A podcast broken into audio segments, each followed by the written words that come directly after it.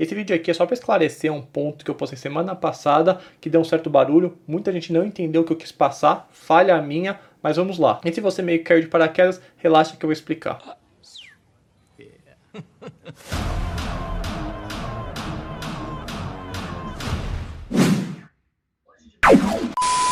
Sei que esse assunto é meio delicado. Política é daqueles assuntos que não recomenda se expor nas redes sociais. Afinal de contas, tem uma polarização muito forte. Tem muita gente que perde seguidores, clientes, inclusive amigos. Mas aqui vou eu me arriscar dando minha opinião. Afinal de contas, tem um pouco a ver com economia que vocês vão entender. E sinceramente, se a pessoa quiser deixar de seguir, deixar de ser cliente, amigo, tudo mais, tudo bem. Se ela não consegue ouvir uma opinião distinta da dela e conviver com essas diferenças, sinceramente nem sei se eu faço tanta questão de estar junto com ela.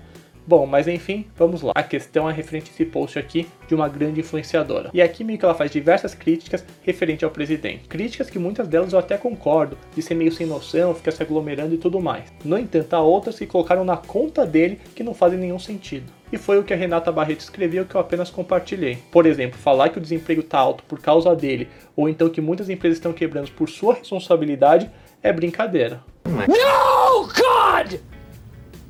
No! God, please, no! No! No! No! Se parar para pensar nesse quesito, se dependesse do Bolsonaro, as pessoas já estariam fora da quarentena, as empresas estariam trabalhando normalmente e tudo isso ajudando nessa questão econômica. O que está emperrando essa questão da economia são os prefeitos e governadores que estão sendo contra. Não estou falando que tem que liberar geral, que o Bolsonaro está certo, que os prefeitos e governadores estão errados, mas não faz sentido cobrar o Bolsonaro por essas questões econômicas como desemprego e falência das empresas, como se ele fosse o causador disso tudo. E aqui, só para deixar meu posicionamento, não sou fã do Bolsonaro, não acho que está fazendo um excelente governo, acho que tem N falhas, N críticas, que inclusive antes de postar esse post meio polêmico, eu coloquei isso daqui. Ó. Não gosto de falar de política por aqui, mas tem coisas que é difícil de ficar quieto. Não sou defensor do Bolsonaro. Inclusive, acho que tem N pontos questionáveis, meio duvidosos, e que devem ser investigados. E se for comprovado, sim, tem que ser punido. Se for o caso de impeachment, o certo tem que ser feito. No entanto, é brincadeira o que gente grande tem falado na internet. Só acho que devemos nos embasar antes de falar. Milhões de seguidores é uma responsa. Então, se tiver que rolar o impeachment, vamos nessa, mas pelos motivos corretos e justos, e não ficar distorcendo a realidade. Não precisa forçar a barra, né? E esse é o ponto que eu queria passar. Muitas pessoas nem leram e viram o real motivo que eu postei aquilo. E me mandaram um direct. Não é possível que você está a favor desse governo,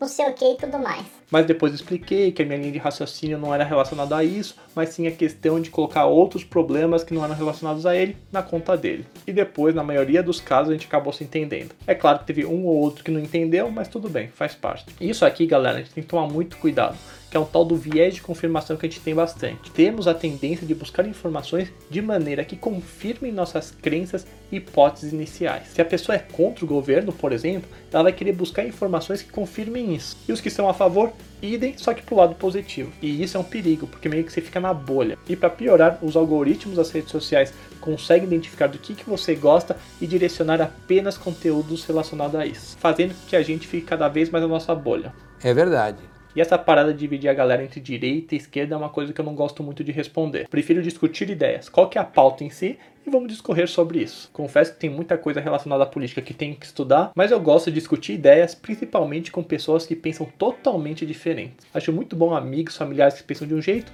outros de outro, e nas redes sociais eu sigo de tudo. Vou citar aqui alguns perfis que eu sigo só para vocês terem uma noção.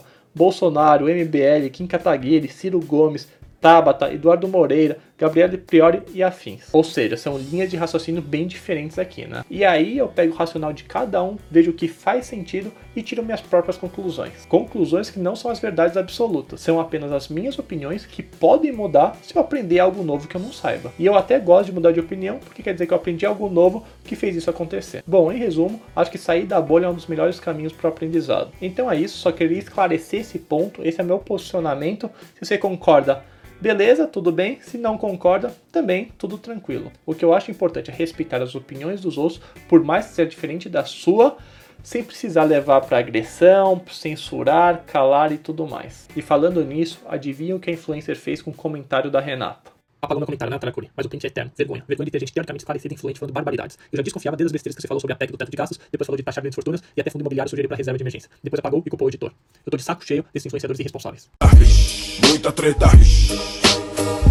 Deletar os comentários de pessoas que não concordam com você é uma maneira inteligente de aprender e passar o conhecimento? Nas minhas redes sociais eu não deleto um comentário. Pode ser o mais esdrúxulo, que só tem xingamento e nada é construtivo. Eu deixo lá. E sabe por quê? Porque quem tá mais se queimando é a própria pessoa. Se a pessoa só vai lá e xinga, se eu vejo, pelo menos para mim, perde muitos pontos com isso. Para mim é que nem aqueles tweets que as pessoas fazem lá no passado, meio que se arrependem e depois apagam. Xingar por xingar, acho que vai cair a ficha para essas pessoas, talvez demore um pouco, que só tá queimando a imagem dela. Mas por outro lado, quando faz uma crítica com embasamento, com argumentos sólidos, como foi o caso da Renata, como foi os vídeos que eu fiz aí que foram convidados a serem retirados do ar, aí são outros 500. Confesso que poderíamos ter passado essa crítica de uma maneira mais suave. Então, do meu lado, o pessoal até desculpas relacionadas a esse sentido. Mas isso acho que não é justificativa para grande influencer deletar os comentários e os vídeos que eu fiz. E daí no post dela tem até um ponto que fala da liberdade de expressão. Beleza, legal a crítica, mas e quando você exclui o comentário da Renata?